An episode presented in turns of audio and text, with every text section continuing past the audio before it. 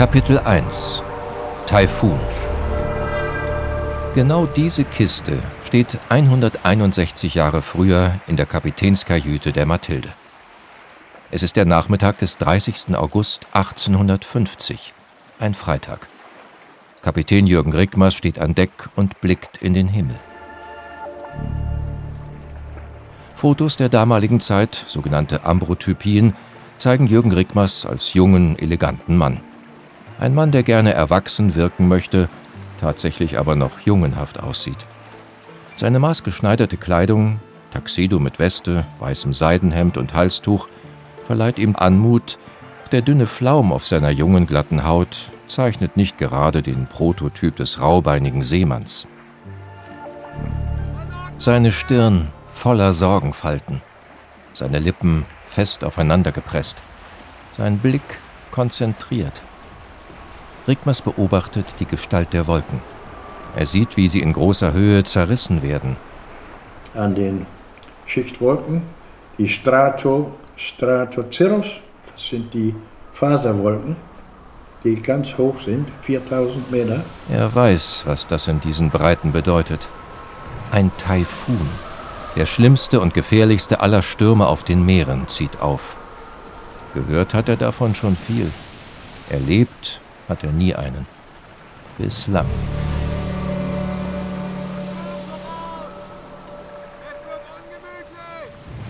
Die Mathilde, eine hölzerne Bark mit drei Masten. Das Segelschiff ist 32 Meter lang und hat Platz für 115 Kommerzlasten Waren. Die Besatzung besteht aus 16 Mann. Gerade kreuzen sie entlang der südchinesischen Küste. Es ist der Beginn des globalisierten Warenhandels zwischen den Kontinenten. Vor zwei Tagen hat Kapitän Rickmers mit seiner Mannschaft Reis in Kanton geladen. Hunderte Säcke stapeln sich im Rumpf und drücken das Schiff in die See. Jetzt ist die Mathilde unterwegs nach New York. Dort soll die Ladung für viel Geld weiterverkauft werden. Rund drei Monate wird die Überfahrt dauern.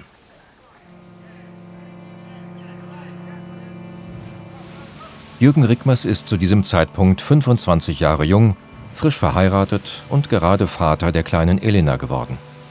Erfahrung auf See hat der junge Kapitän, das schon, aber die gesamte Verantwortung für Schiff, Ladung und eine komplette Mannschaft, das ist neu für ihn. Die Mathilde ist erst sein zweites Schiff, das er führt. Vor kurzem erst hat er sie in New York übernommen. Die weißen Schaumkronen werden zunehmend vom Wind weggeblasen und ziehen sich in langen Schlieren über die dunkle Wasseroberfläche. Ja, das sind die Anzeichen. Wolkenbildung, Wasserbewegung und Barometer. Der Himmel verdunkelt sich bedrohlich. Ein Blick auf das Barometer liefert dem jungen Kapitän endgültige Gewissheit. Der Luftdruck ist rapide gesunken. Ein klarer Hinweis auf extremes Wetter. Jürgen Rickmers holt seine goldene Uhr mit der langen Kette daran aus der Tasche. Sieben Minuten nach fünf Uhr nachmittags notiert er ins Schiffstagebuch. Jetzt hängen von seinen Entscheidungen 16 Menschenleben ab.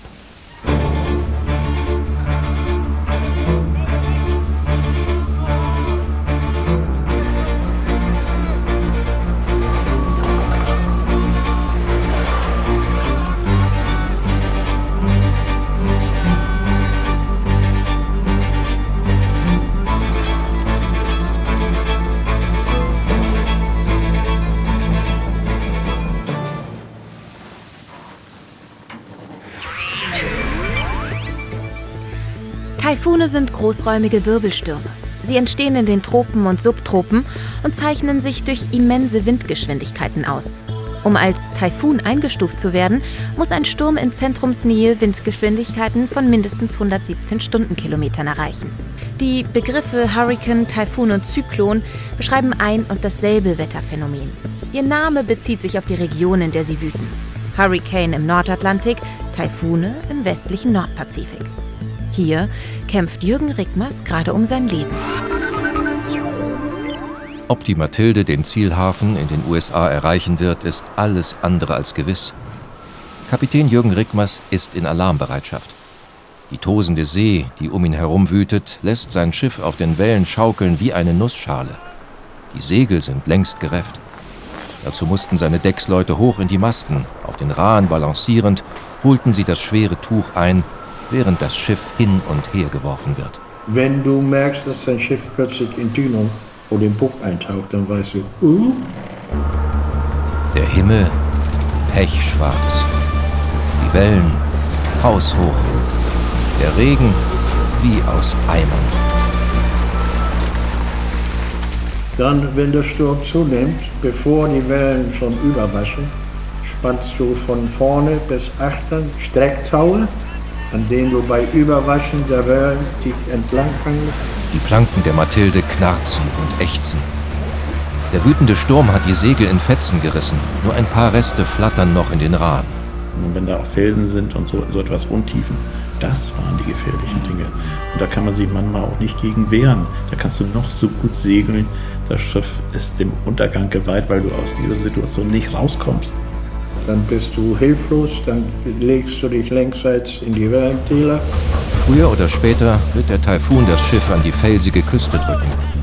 Es ist nur eine Frage der Zeit, wann es zerschellen wird. Zu tausend Splittern. Also ich gehe mal davon aus, dass die sich bis zum allerletzten Augenblick gewehrt haben. Aber irgendwann ist Schluss, indem man physisch erschöpft ist. Man kann nicht mehr, es geht nicht mehr. Wir werden dieses Schiff verlieren. Kapitän Jürgen Rickmers steht jetzt vor der Entscheidung seines Lebens. An Bord bleiben und hoffen, dass die Mathilde nicht auf den Felsen zerschellt oder ins Wasser springen und mit viel Glück vielleicht überleben. Du hast Familie. Ne? Du hast die Pflicht zu überleben. Springen ist seine einzige Chance. Das ist Jürgen Rickmers jetzt klar. Er hat seine Seemannskiste an Deck geschleppt. Darin befindet sich sein Hab und Gut. Bargeld, Schiffs- und Ladungspapiere, seine Navigationsinstrumente und seine geliebte goldene Uhr hat er auch darin verstaut. Die Kiste aus Kampferholz ist stabil. Vor allem aber ist sie wasserdicht und kann als Rettungsfloß herhalten. An diese Seemannskiste knotet Rickmers jetzt ein dickes Tau. Das andere Ende bindet er sich um den Bauch. Seine Männer sind bereits im Wasser und klammern sich an den im Meer treibenden Fockmast. Du weißt jeden Tag, dass es morgen zu Ende sein kann. Oder schon in der nächsten Stunde. Ein kurzes Stoßgebet, dann wird auch Rickmers springen.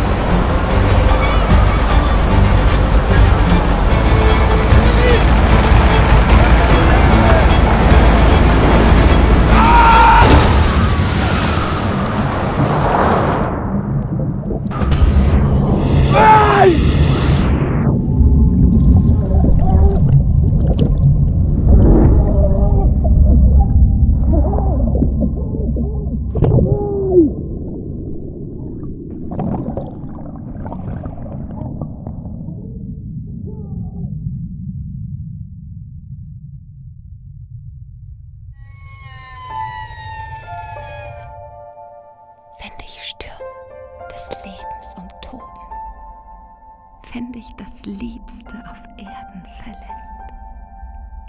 Richte die Blicke nur freundlich nach oben.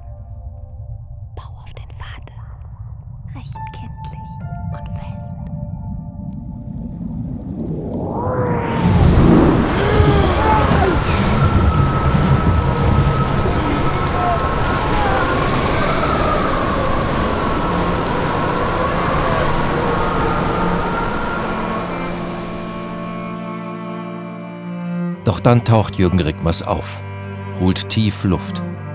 Er atmet, er lebt.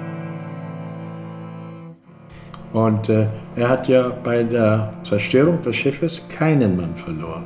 Ja. Also das Schiff ist wohl so dermaßen auch äh, zerschlagen worden, dass es nicht schnell gesunken ist. Und dass sie noch und er auf seine Seekiste noch